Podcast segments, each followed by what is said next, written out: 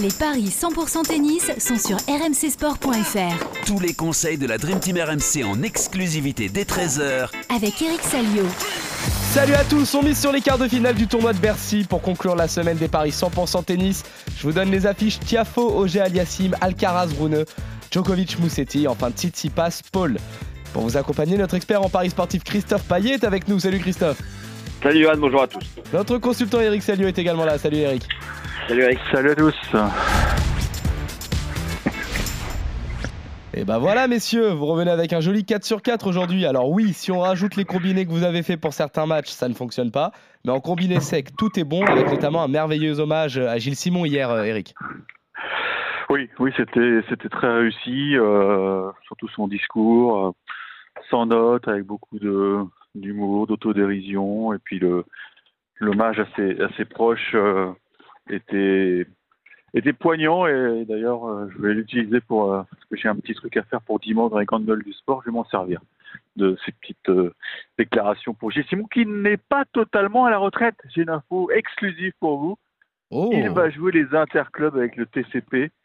Et je peux vous dire qu'il y a deux dates de gala prévues à Saint-Michel-sur-Orge et Toulon au mois de novembre. Si vous les réservez, vous passez par la FNAC euh, et tous les trucs comme ça là, pour réserver vos, vos billets. ça c'est d'exclu. Ça c'est C'est beau. C'est du gala. En revanche, euh, là vous avez de nouveau été bon parce que euh, Christophe disant off que c'était bon, euh, pas le plus difficile des combinés à réussir, mais vous avez quand même la victoire de Rouneux encore une fois. Grosse cote pour Rouneux et encore une fois il passe. Eh oui. Il nous rapporte Ouais. de l'argent, euh, ce Holger Rune. On va voir si ça Ouais. continue aujourd'hui, puisqu'il est au programme. Bah, tu sais que l'identité de son adversaire qui nous a incité à, jouer Rouneux aussi. Roublev fait pas Oui. une grande saison, même s'il sera au Masters, on voit que c'est un garçon qui est en souffrance et, et là il est tombé sur, sur un autre parce que en termes de caractère, de mental, Rouneux c'est c'est un guerrier incroyable hein, euh, et il va faire mal l'année prochaine hein, et peut-être même encore à Bercy puisque le tour est pas fini pour lui. Évidemment. Eh ben justement, parlons-en. Et bah voilà, c'est ce que j'allais dire. La transition, tu me, tu me l'as faite, Eric, c'est parfait. On va commencer par le match d'Olger Rune qui, qui est opposé à Carlos Alcaraz, le numéro 1 mondial finalement, qui affronte le 18e. C'est une première confrontation sur le circuit ATP entre les deux joueurs. Et une nouvelle fois, le Danois est Ils outsider. se sont joués au Masters Next Gen en 2021. Voilà, avec euh, un match, euh, c'était euh, condition spéciale, je crois, c'est des sets de 4 des manches de 4 Quatre points, jeux, c'est ça, 4 jeux, c'est ça. ouais. Quatre jeux, ouais. Oui, c'était bon, c'était oui, c'est un, un format très particulier. Mais ils se sont joués aussi aux petits as euh, ou en double. Enfin, ils sont, ils se connaissent très très bien. Ils sont vraiment de la, de la même génération. La même génération, et- ouais. C'est ça. Non, c'est un match sympa. Et ce que je vois, c'est qu'il y a une cote pour Holger Rune qui ressemble étrangement aux cotes euh, qui, qui étaient les siennes pour les matchs précédents. Est-ce que ça se tente, Christophe? Non. Ah. 1,42 Alcaraz, 2,60 Rune. Je pense que la belle histoire peut s'arrêter aujourd'hui parce que en face c'est Carlos Alcaraz, numéro 1 mondial, même s'il lui arrive quand même euh, d'avoir des petits trous d'air à l'espagnol. Mais hum, je pense que bah, le finaliste de Hambourg, de Umag, demi-finaliste à Bâle récemment, euh, veut peut-être frapper un grand coup en cette fin d'année et pourquoi pas remporter ce tournoi. Euh, c'est pas complètement impossible, même s'il reste quand même euh, Djokovic qui est toujours présent et Auger Aliassime qui est en pleine bourre. Mais oui, je me dis que la marche peut être trop haute. Voilà, ça nous a bien rapporté, mais on va pas prendre de risques et on va on va s'arrêter pour cette semaine avec euh, Holger Rune qui peut lui quand même lui poser de gros problèmes. Donc je vous conseille, comme un 42, c'est pas terrible. Je vous conseille Alcaraz et plus 22 jeux dans le match à 2,75. Eric, est-ce que toi aussi tu t'arrêtes là concernant le Danois ou est-ce qu'elle te tente la grosse cote Rune Écoutez, euh, j'avais un bon feeling avec euh, le, le match entre Paul et Nadal. Je pense que je vais, je vais tenter le gros coup. Pourquoi? Ah, Alors, bah parce que Alcaraz, mine de rien, il a, il a une petite pression puisque il joue pour être numéro mondial en fin d'année. Et c'est vrai que pour lui, c'est un match vital. Si jamais il gagne ce match, je pense qu'il va. Alors mathématiquement, il va pas tuer le suspense, bien sûr, mais il va, il va frapper un gros coup euh, vis-à-vis de ses, potentiels rivaux. Et je pense que la, la place du un mondial serait euh, de fin d'année, qui est toujours un truc très très courtisé, serait sécurisée. Donc c'est un match qui vaut très très cher pour lui. Mais il est moins fort sous un toit. Il a une petite gêne au genou, euh, à tel point que les médias espagnols, en début de semaine, disaient Oh là là, il est incertain, on ne sait pas s'il va jouer. C'est vrai qu'il joue avec un strap, un petit strap. Et puis en face, il y a un mec qui a peur de rien, qui va vouloir montrer au monde entier qu'il mérite mieux que le cours numéro 1, puisqu'il a joué tous ses matchs sur le cours numéro 1. Donc là, il va rentrer dans l'arène. Je pense qu'il va. Et puis, quand vous essayez de visionner le match, euh, c'est très équilibré, je trouve, parce que Rouneux est très fort en indoor. Il va, il va se précipiter sur la deuxième balle qui est un peu faiblard, je trouve, de, Alcaraz. Ça, peut être un petit, euh, un petit point tactique sur lequel euh, Patrick Moratoglou a dû insister. Et, comme Christophe l'a souvent dit, il a, il besoin de faire évoluer son jeu, il va beaucoup au filet, et ça peut être la clé aussi du match de, de se montrer encore plus agressif qu'Alcaraz. Donc c'est un match qui me passionne moi personnellement et je pense que ça va, ça va passionner les, les 15 000 spectateurs et je tente le gros coup histoire de, de laisser un petit suspense pour le, le Masters de fin d'année de New York. Moi tu vois je suis un peu, je suis un peu dans le marketing, tu vois, je crois travailler à l'ATP donc euh, ouais je me dis que l'ATP a besoin qu'il y ait un peu de suspense pour son Masters donc il vaudrait mieux qu'Alcaraz saute en quart. Voilà. C'est un argument totalement euh, bidon, vous allez me dire, mais ça. je l'utilise quand même. Non, non, mais c'est vrai qu'on peut s'attendre à un match serré. Hein. Moi, déjà, le, le 3-7 sans donner le nom du vainqueur, ça m'intéresse. Et, et, je pense qu'il va y avoir une sacrée baston entre ces deux joueurs. Ouais, ça va cogner très fort. Et il a combien le 3-7 sans donner de vainqueur, Christophe? 2-20. 2-20, un peu plus, en plus, euh, un peu plus élevé que d'habitude. Donc, euh, en tout cas, messieurs, vous partez sur un désaccord pour l'instant. Toi, Christophe, tu vois quand même Alcaraz l'emporter, mais difficilement avec plus de 22 jeux dans, le match, voire pour te couvrir le 3-7 sans donner de vainqueur. Et toi, Eric, euh, tu, restes sur le tennis champagne. Tu tentes un nouveau succès du Danois euh, côté à 2,60. On va continuer avec ce très beau duel là aussi entre Frances Tiafo et Félix Auger-Aliassime. Le 21e au classement ATP face au 8e. Le Canadien mène 2-0 dans les confrontations. Il est dans une forme éblouissante depuis un mois. Il part d'ailleurs favori aujourd'hui, Christophe. Oui, un 47 la victoire du Canadien et, et 2,45 la victoire de l'Américain qui a récemment fait une finale à Tokyo, mais qui a sauté au premier tour à Vienne et au deuxième tour à Stockholm. Il a déjà battu trois joueurs, euh, quatre victoires consécutives, c'est quand même assez rare pour Tiafo, euh, même si euh, il l'avait fait à l'US Open, puisqu'il avait atteint les demi-finales, battu par Alcaraz. Alors, il n'a pas perdu de 7 contre Sonego, Draper et Dominor, mais Ogé Aliassime, c'est un autre morceau.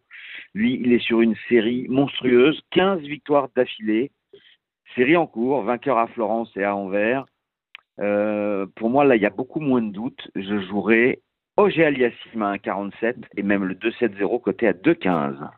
Eric, est-ce que Tiafo peut réussir un gros coup aujourd'hui ou est-ce que tu vois également Ogé Aliassime poursuivre sa série de victoires? Bah, je, je, je, me dis qu'à un moment, quand même, la série de victoires de Félix, elle va s'arrêter. Ou alors, ou alors il s'envoie Bercy et Master dans la foulée. Et là, à ce moment-là, là, on, on, est dans une autre dimension. Non, mais il que... peut s'arrêter en demi ou en, ou en quart ouais. ou en demi, en demi ou en finale. Oui. Mais Tiafo, quand même. Alors Cafou, il a, il a connu un, une petite chute euh, émotionnelle après le, la Lever Cup et après l'Asie, puisqu'à Stockholm c'était pas bon du tout. Mais je pense que je pense que là, pour le dernier coup de collier, euh, je pense que Tiafo va adorer l'ambiance parce que là aussi, il va découvrir le central et je pense qu'ils vont adorer son jeu. Et il y a une stat qui m'intéresse, Christophe, c'est les tie-breaks. Parce que dans les tie-breaks, Tiafo, il est juste énormissime depuis 2-3 mois il ne sait quasiment plus perdre un tie-break, à l'exception de la finale de Tokyo. Mais sinon, c'est un, c'est un exercice qu'il maîtrise à la perfection. Donc je vais tenter l'énorme coup. Tiafo qui gagne 7-6, 7-6. Ah oh la vache. Moi, je suis comme ça, moi. Alors, déjà, je pense qu'on euh, on va vérifier. On va vérifier si un my match on peut faire. Euh, ou, ou alors Tiafo qui gagne avec un tie-break au milieu, tu vois, un tout petit tie-break euh, gagné, tu vois. Parce que je trouve qu'il est. Ça me fascine, ce stade. Ça me fascine. Alors, Tiafo et un tie-break, c'est 4,30.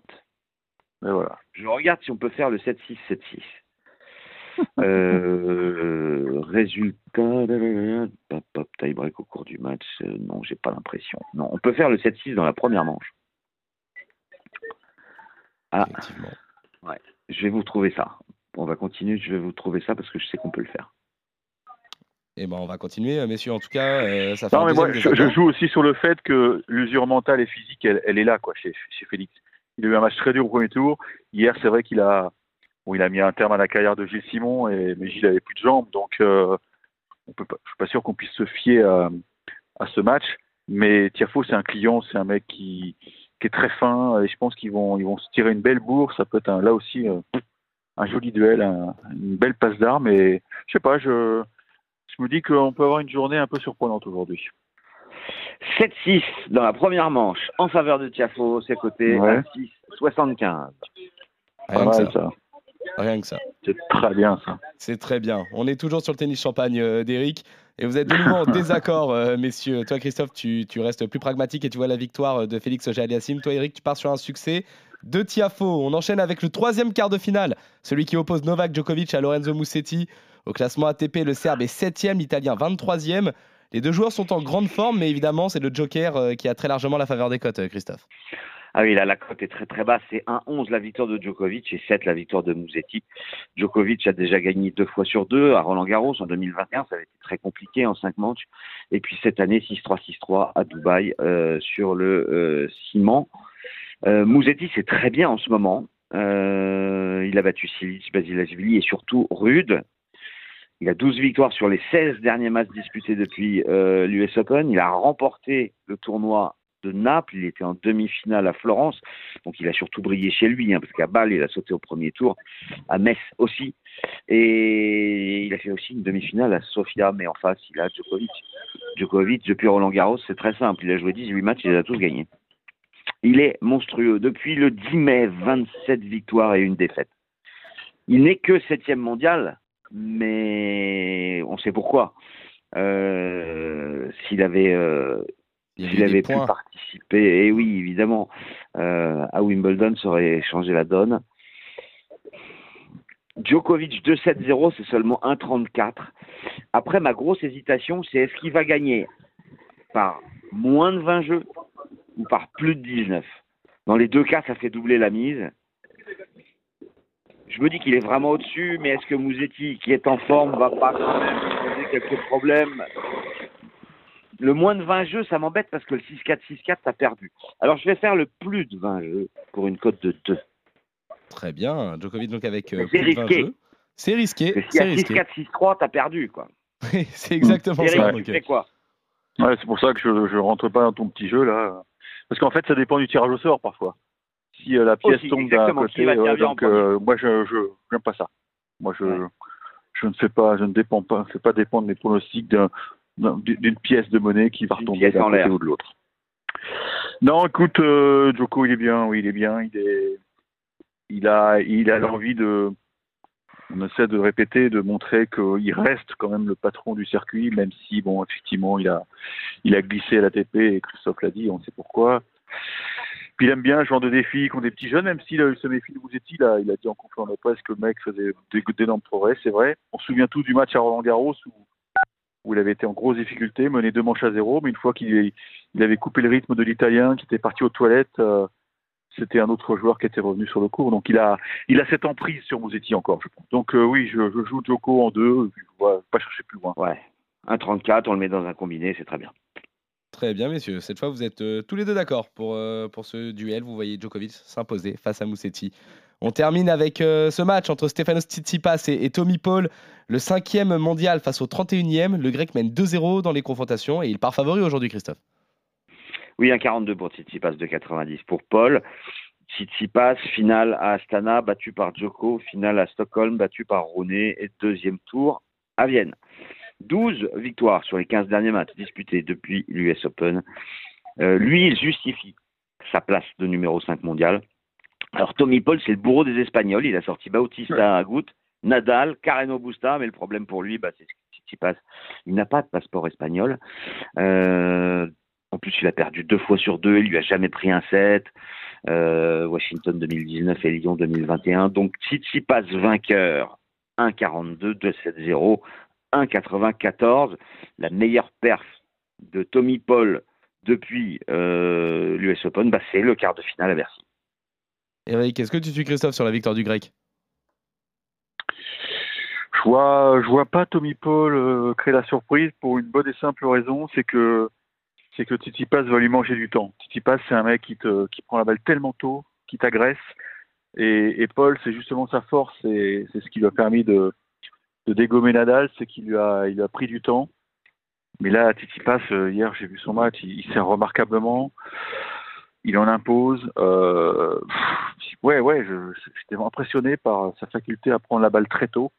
Et pour Bad Paul, c'est exactement ce qu'il faut faire. Donc, euh, je pense qu'il va l'asphyxier. Je joue au Tsitsipas, ouais. Le 7-0, tu prends aussi? Pour... pour un petit doute là-dessus, parce Il y que a toujours eu il- 2-7-0 entre les deux joueurs. Hein. Ouais, bon, si tu veux, si ça te fait plaisir, les 2-7-0. Ça me fait un grand plaisir. Et ben voilà, tout est bien qui finit bien, messieurs. c'est c'est très beau. Vous voyez tous les deux donc euh, les, les succès de Tsitsipas face à Paul et de Djokovic face à Moussetti. En revanche, vous avez euh, deux désaccords, messieurs. Ça concerne les matchs Tiafo, Aliassim et Alcaraz Runeux. Toi, Christophe, tu vois une victoire euh, du Canadien puis de l'Espagnol.